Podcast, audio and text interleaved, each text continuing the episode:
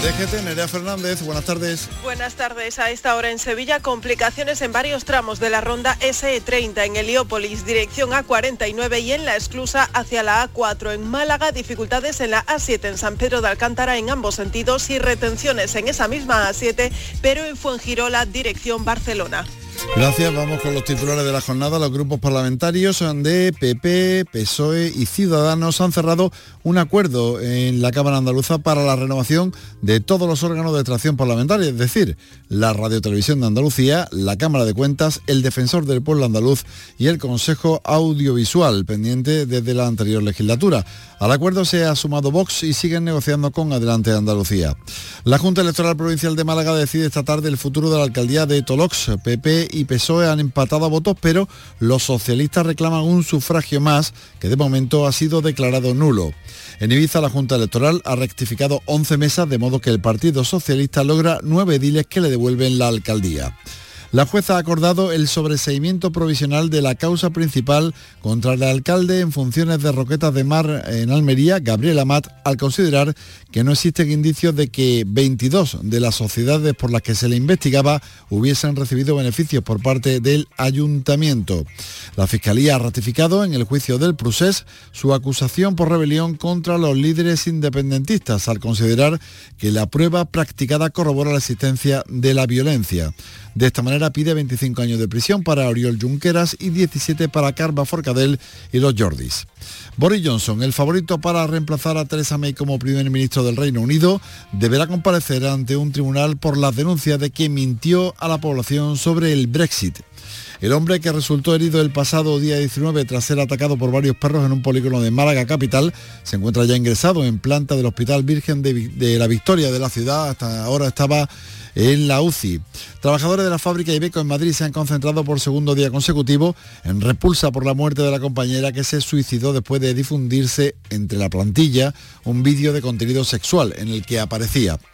El presidente de la Junta destaca que el Infoca afronta el periodo de alto riesgo de incendios forestales, que comienza el 1 de junio, con más medios, más profesionales y más presupuesto.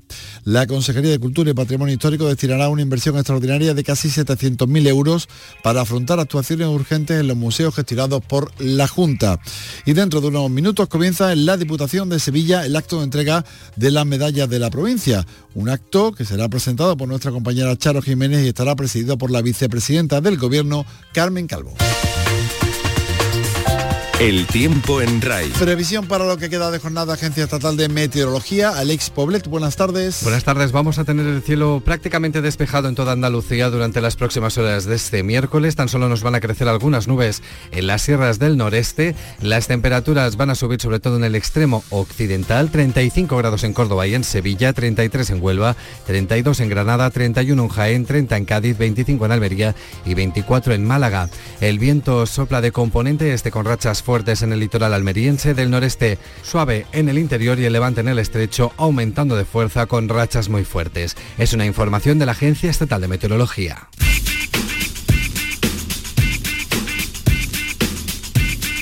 En RAI, conectados con Javier Oliva.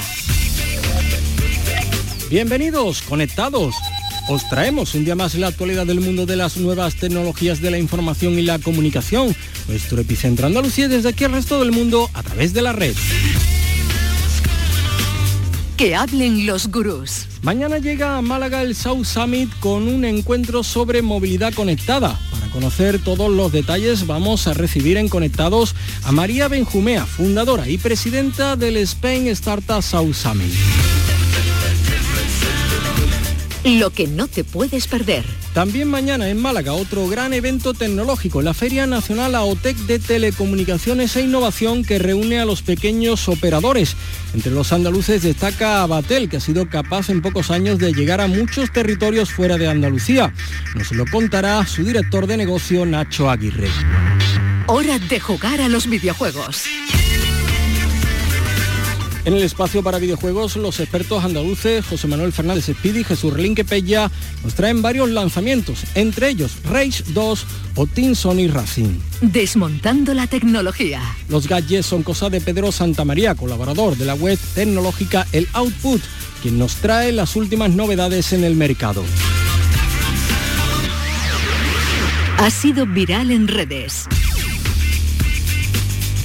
Los cambios en las redes sociales llegan con el consultor de redes y responsable de los Instagrames de Cádiz, José Ruiz. Nos contará más sobre la inclusión de los vídeos horizontales en Instagram. Conectados con Javier Oliva. Muchas cosas para todo tenemos casi media hora, así que con la realización técnica de los operadores de sonido del Centro de Producción de Jerez, Enter y comenzamos.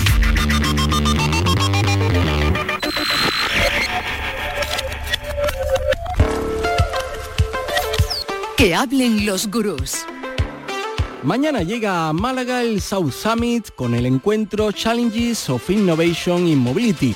Y para conocer todos los detalles vamos a recibir en Conectados a María Benjumea, fundadora y presidenta del Spain Startup South Summit. María, un placer tenerte de nuevo en Conectados. Muy buenas tardes. Bueno, muy buenas tardes y mil gracias. Es un lujazo estar con vosotros aquí. Qué alegría tenerte de nuevo. Bueno, eh, cuéntanos, ¿en qué va a consistir este South Summit Málaga? Mira, eh, bueno, Málaga, Málaga es una ciudad aparte de increíble y maravillosa, es una ciudad que es un punto de conexión extraordinario a nivel global y en este nuevo mundo, en este nuevo mundo en donde la innovación se convierte en clave, en donde tenemos un mundo sin fronteras, eh, en el que la movilidad es determinante, eh, desde South Summit lo que hemos querido y lo que estamos haciendo es eh, verticalizar y dar importancia a esas áreas, a estos eh, sectores que son determinantes y en donde confluyen todo tipo de tecnologías, nuevas formas de hacer, industrias, etcétera, etcétera. Y qué mejor identificar en Málaga ese centro para llevar adelante un vertical de South Summit muy especializado, totalmente centrado en Smart Mobility. Y eso es lo que vamos a llevar mañana para allá, eh, en donde vamos a reunir a eh, startups, lógicamente focalizadas en este gran mundo de la movilidad, de la movilidad vinculada con este nuevo concepto de smart. Eh, y por otra parte, inversores y corporaciones deseosas de encontrarse con estas startups para juntos identificar oportunidades y desarrollar negocio. Porque si a las startups les interesa encontrar y hacer negocio y generar eh, sus proyectos de la mano con las corporaciones, de verdad, a las corporaciones, para las corporaciones es una necesidad total poder trabajar de la mano y eso es un win-win maravilloso para todos. Bueno, hay muchísimas, muchísimas cosas. Eh, habrá una Startup Competition con 10 startups finalistas, de las que saldrá una participante en la final del South Summit de Madrid, el gran evento que nos espera en el mes de, octubre. Háblanos eh, del nivel de esas 10 startups que ya tenéis seleccionadas y que van a estar eh, mañana ahí participando en el South Summit de Málaga. Bueno, la verdad es que las, eh, las 10 startups que se han seleccionado, se han seleccionado de entre más de 250 startups, procedentes de todas partes.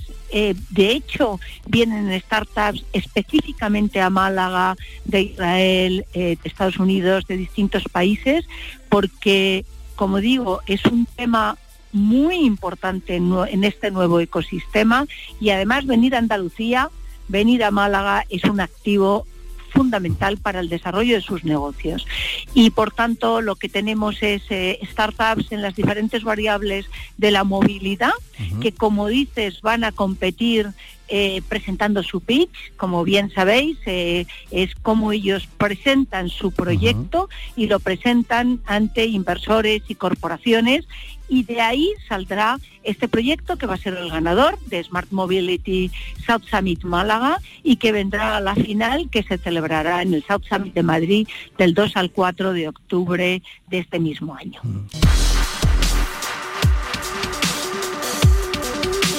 Y podemos conseguir, con eventos como este, eh, hacer de Málaga, si no lo es ya, un referente, un hub de, movilidad conectada ¿no? en España. Exactamente, yo de verdad me encanta, primero me encanta ver la evolución que tenemos en España, es decir, la transformación de España hacia todo el ecosistema de innovación y de startups es bestial. Mm. Hoy día eh, tiene ciudades muy referentes a nivel europeo y se considera como país y Málaga es una de ellas. Málaga es un referente, la transformación que ha tenido Málaga, la apuesta por la innovación, la apuesta por Smart Cities, la apuesta por la movilidad es muy grande y es la razón por la que hemos conseguido seleccionarla para eh, llevar adelante nuestro eh, primer South Summit en movilidad, en Smart Mobility y en esta maravillosa ciudad de Málaga en donde estamos.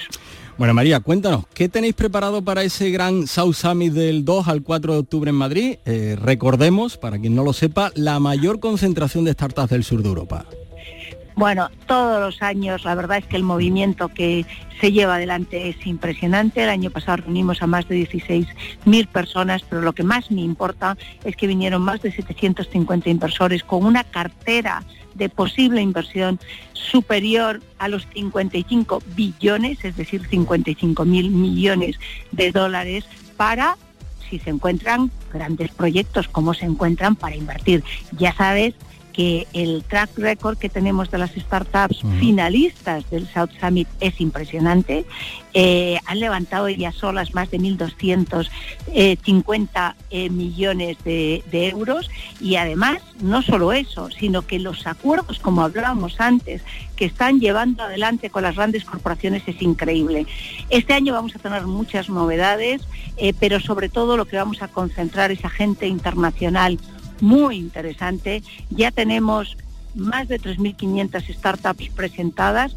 Como sabemos, de ahí van a ser las 100 seleccionadas y además la gran novedad, que es el fondo South Summit que lanzamos eh, que va a tener en esta edición su, eh, su lanzamiento y que realmente esto lo único que hace es que garantiza las oportunidades, las grandes oportunidades que hay para todos. ¿no? Y lanzamos también en este momento nuestra plataforma digital de forma de que unamos lo que es los encuentros físicos en Málaga, en Madrid, en Colombia, en México, con eh, lo que es el estar en conexión permanentemente, que es lo verdaderamente importante para todos. Esto es un mundo de oportunidades a nivel global y que tenemos siempre que aprovechar.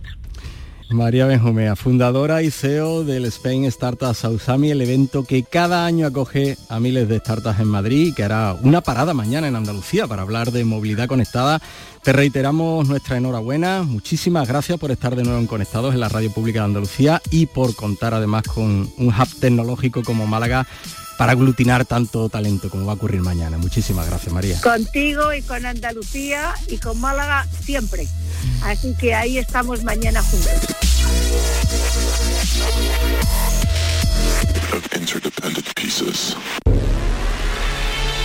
Lo que no te puedes perder.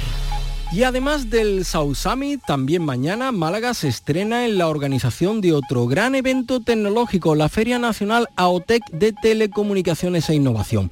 Arranca este jueves y durante dos días el Palacio de Ferias y Congresos de Málaga va a congregar a más de un centenar de empresas que ocuparán 200 stands. Una de esas empresas, y además destacada, es la andaluza Abatel. Y estamos con su director de negocio, Nacho Aguirre. Nacho, ¿qué tal? Muy buenas tardes, bienvenido a Conectados. Muy buenas tardes, encantado de estar con vosotros. Un placer. En este AOTEC se concentra la última tecnología en telecomunicaciones, ciberseguridad, Internet de las Cosas, data center, servicios en la nube, así como contenidos televisivos y telefonía, en fin, lo último en conectividad, ¿verdad?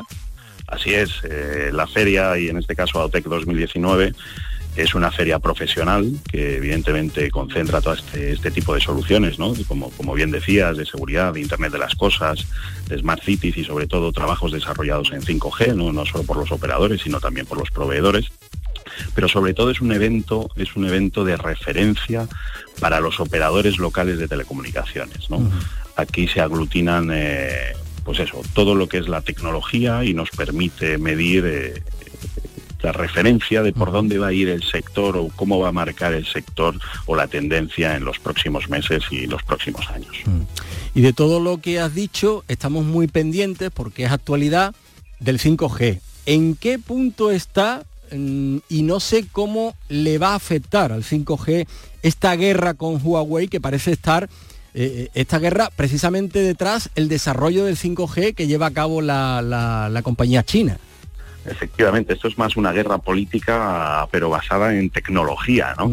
Eh, al final aquí tenemos a, por un lado a los chinos y por otro lado a los americanos y bueno pues hay un enfrentamiento en saber quién o en, intentar eh, tener el control tecnológico en los próximos años ¿no? y de ahí viene ese enfrentamiento eh, con Huawei fundamentalmente eh, pero bueno lo que hay que tener en este sentido es calma ¿no? yo creo que, que, la tecnología 5G todavía le queda le queda un poquito se habla mucho de 5G pero para que la tecnología 5G esté disponible en toda España, por ejemplo, primero es necesario que haya disponible infraestructuras de telecomunicaciones basadas en fibra óptica. Y esto actualmente hay muchísimas zonas de España que no disponen de este servicio. Eh, y bueno, pues eh, este tipo de ferias y, los operadores locales lo que hacen es aportar este tipo de soluciones para que seamos capaces de romper la brecha digital entre todos y que núcleos de población despoblados o que tienen un acceso difícil a la infraestructura tecnológica, pues se lo podamos aportar nosotros. ¿Qué nos va a permitir desarrollar o, qué nos va a traer el 5G, Nacho? Bueno, el 5G va a traer la proximidad de la tecnología, ¿no? Eh, a mí me gusta mucho hablar del Internet de las cosas, ¿no? Algo tan sencillo como que nos permitan eh, hacer más fácil nuestra vida cotidiana en el día a día, como por ejemplo eh, que la nevera directamente sea capaz de hacer el pedido eh, de los productos que a ti te gustan al supermercado, que te los mande a casa y que tú lo único que tengas que hacer es sacarlos de la bolsa y meterlos en la nevera, pues esto es lo que te va a permitir el 5G, ¿no? Es decir, acercar la tecnología a los productos cotidianos de nuestra vida diaria.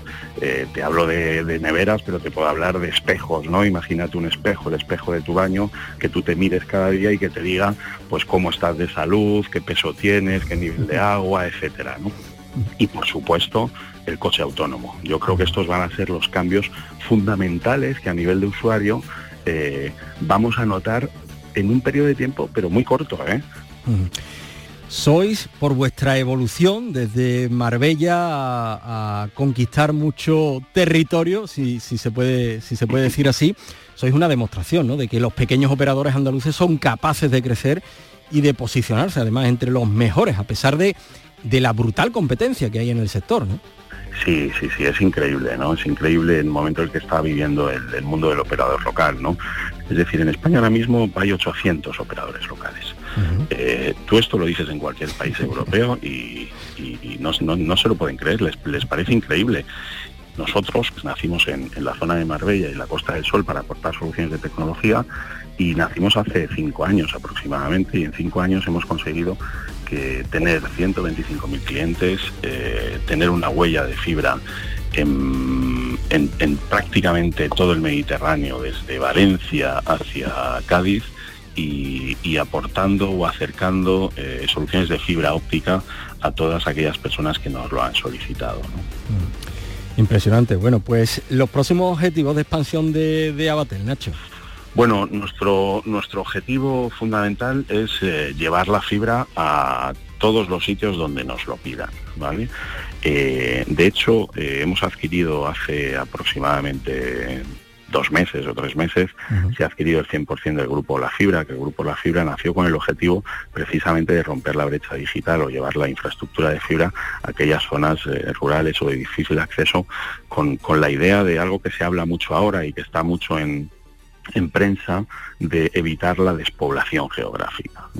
Entonces, nuestro objetivo ahora mismo es eh, intentar llegar al máximo número de lugares eh, donde no dispongan fibra eh, a través de, de, nuestra marca comercial Hora Fibra y bueno, desarrollar nuestra huella e intentar integrar en nuestro grupo a todos aquellos operadores que quieran unirse a este proyecto. ¿no? Pues Nacho Aguirre, director de negocio de Abatel, la operadora de telecomunicaciones andaluza con sede en Marbella, ejemplo de buen hacer y crecimiento en su sector. Muchísimas gracias y que la Feria Nacional de AOT, que mañana arranca en Málaga, pues que sea todo un éxito. Gracias a vosotros.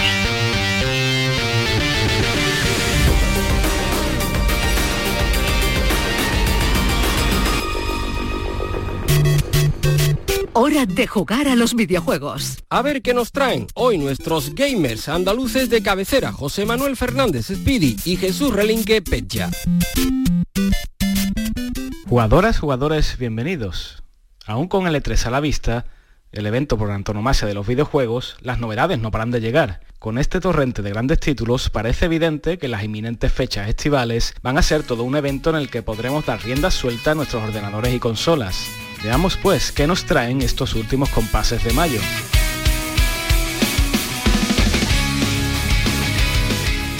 Para empezar, un juego fresquito en el que la velocidad marca su factor lúdico, Team Sonic Racing.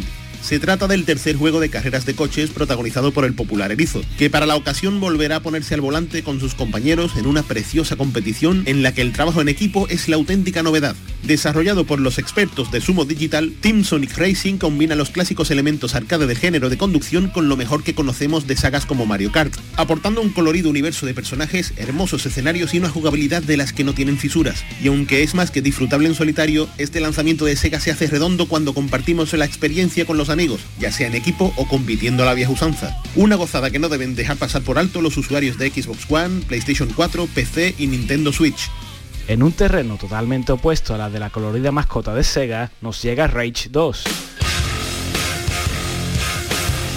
Fruto de la colaboración entre dos pesos pesados como son Avalanche Studios, expertos en la creación de demenciales sandbox, y ID Software, los creadores de algunos de los más emblemáticos shooters, ofreciendo un frenesí de masacres en el que podremos visitar cualquier sitio, disparar a engendros mutantes y participar en trepidantes combates entre vehículos. Situado en un futuro distópico en el que un asteroide ha aniquilado al 80% de la humanidad, Rage 2 propone una demencial acción en primera persona y un mundo abierto en el que reina la locura, con el fin de recorrer el implacable yermo mientras luchamos con las más sádicas bandas para encontrar las herramientas y tecnologías que nos permitan derrocar el opresivo dominio de la autoridad de una vez por todas. En definitiva, una avalancha de violenta diversión dispuesta a convulsionar los circuitos de PS4, Xbox One y los mejores ordenadores. Terminamos con un título exclusivo para la realidad virtual, Everybody's Golf VR. Los seguidores de la marca PlayStation a buen seguro conocerán esta serie de juegos, sencillos simuladores en los que prima la simpatía y una jugabilidad a prueba de bomba. Siguiendo esa estela, esta nueva iteración propone saltar al campo como si fuera la primera vez, de la mano de la experiencia más inmersiva que podamos experimentar en este deporte. Jugaremos en tres campos alucinantes junto a los siempre útiles consejos de Tucadi, que dará vida a los momentos más simpáticos de esta producción para PlayStation VR. Y es que no solo estamos ante un entretenidísimo videojuego, sino que en sí es todo un espectáculo que bien merece ser contemplado desde dentro. ¿Te guste o no el golf? Everybody's Golf VR es una de esas pequeñas joyas que debes tener sí o sí a poco que tengas las mágicas gafas de Sony. En las próximas semanas os iremos informando de lo que acontezca en el inminente 3 de Los Ángeles, un festival que con toda seguridad deparará noticias de elevado impacto dentro del sector del ocio electrónico. Por ahora tenemos de sobra para divertirnos, tanto por cantidad como por calidad. Es lo que haremos de aquí al siguiente programa. Así que hasta dentro de 7 días, un saludo y seguid jugando. Desmontando la tecnología. El análisis de las más novedosas creaciones TIC es cosa de Pedro Santamaría, que nos habla de los últimos gadgets tecnológicos. Hola, una semana más aquí en Conectados. Esta semana ha empezado Computex, que es la feria, bueno, una de las ferias importantes a nivel de hardware en informática, ¿no? Se celebra en Taipei y hay, bueno, hay interesantes novedades, pero sobre todo hay una que destaca y es cómo AMD se ha puesto a las pilas. El fabricante ha lanzado nuevos procesadores, nuevas gráficas, pero son sin duda estos primeros, los procesadores, los que más han llamado la atención. Sus nuevos AMD Ryzen de tercera generación, por así decirlo, que incluyen la nueva arquitectura Zen 2, son procesadores, bueno, muy interesantes y que suponen pues un pequeño golpe sobre la mesa, sobre todo para espabilar a Intel. Y es que el fabricante ha lanzado procesadores con un mejor rendimiento, un prácticamente un 25% más que la generación anterior y un 50% más si tenemos en cuenta la eficiencia energética, y con un modelo de gama alta que, bueno, con 12 núcleos y 24 hilos, es un revulsivo bastante interesante, sobre todo para el Intel Core i9, el más potente que tiene Intel ahora mismo, porque cuesta mucho menos. Y es que por 499 euros se va a poder adquirir a partir de julio este nuevo procesador, que sin duda hace que la, la propuesta de la compañía gane muchos puntos positivos, no solamente para equipos de escritorio, sino también para equipos portátiles. Y es que yo os digo que la evolución que está teniendo AMD en estos últimos años es bastante interesante. Es el único fabricante capaz de lanzar tanto gráficas como procesadores con una muy buena relación calidad-precio y rendimiento. Sin duda propuestas a tener en cuenta si te quieres montar un PC gaming o si quieres adquirir un equipo y cuando vas a la tienda te dicen que tienen procesadores de AMD. Pues bien, si son estos procesadores de última generación puedes estar tranquilo porque no es ese AMD que muchos recordarán que hace algunos años, bueno, pues sí, no estaba tanto a la altura como Intel, como Nvidia, sino que es ahora una nueva AMD que lo cierto es que, bueno, está evolucionando bastante bien y que si sigue con esta inercia, dentro de dos o tres años, pueden ser toda una referencia.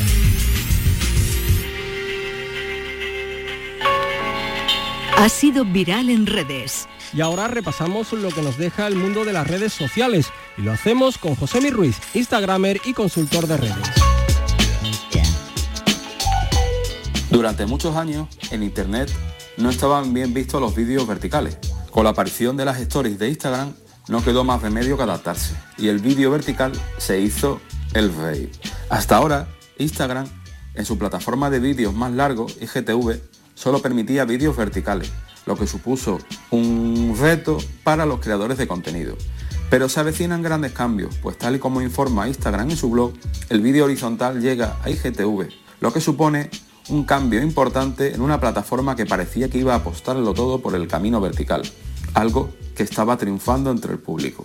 Desde Instagram explican este cambio de política justificando que su objetivo es hacer de IGTV un gran destino para buenos contenidos, independientemente de cómo estén grabados, de manera que los creadores puedan expresarse como ellos quieran. Con esta decisión, Instagram abre la puerta a que los creadores no tengan que hacer contenido exclusivo o recortado en proporciones, sino que puedan subir a IGTV el mismo que en YouTube. En formato horizontal la experiencia es mejor en deporte, que suelen requerir de mucha gente en cada toma. Esta es la segunda gran novedad de IGTV en esta semana, pues también hemos conocido que ahora se parecerá mucho más a TikTok, la app de moda entre los jóvenes. Instagram ha eliminado las pestañas que aparecían en su sistema de navegación, para ti, siguiente, popular y continuar viendo. Y en su lugar han dado paso a un feed con vídeos seleccionados mediante un algoritmo, del mismo modo que sucede en TikTok. Al final esto es un mix entre Snapchat y TikTok. Como vemos, Instagram sigue actualizando IGTV para intentar que cale entre los usuarios, integrando las principales funcionalidades de sus competidores. Bueno, pues estas han sido las novedades en redes sociales de estos días. Para dudas o comentarios podéis contactarme tanto en Twitter como en Instagram en mi cuenta José Ruiz. Y que no se os olvide, disfrutad de la vida real.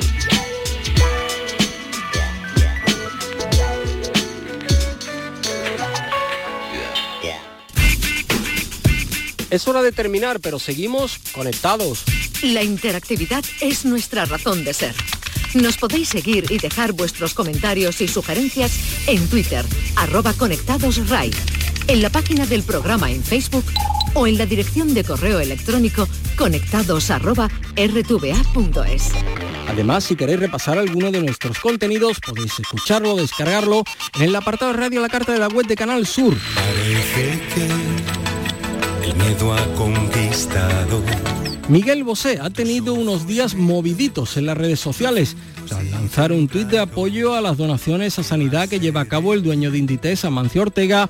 Cientos de usuarios le han recordado que el cantante tiene una deuda contraída con Hacienda que supera el millón ochocientos mil euros, un dinero, decían algunos tuiteros, que podría utilizarse para la sanidad pública. Hasta el próximo miércoles a las seis y media de la tarde a todos, feliz vida virtual.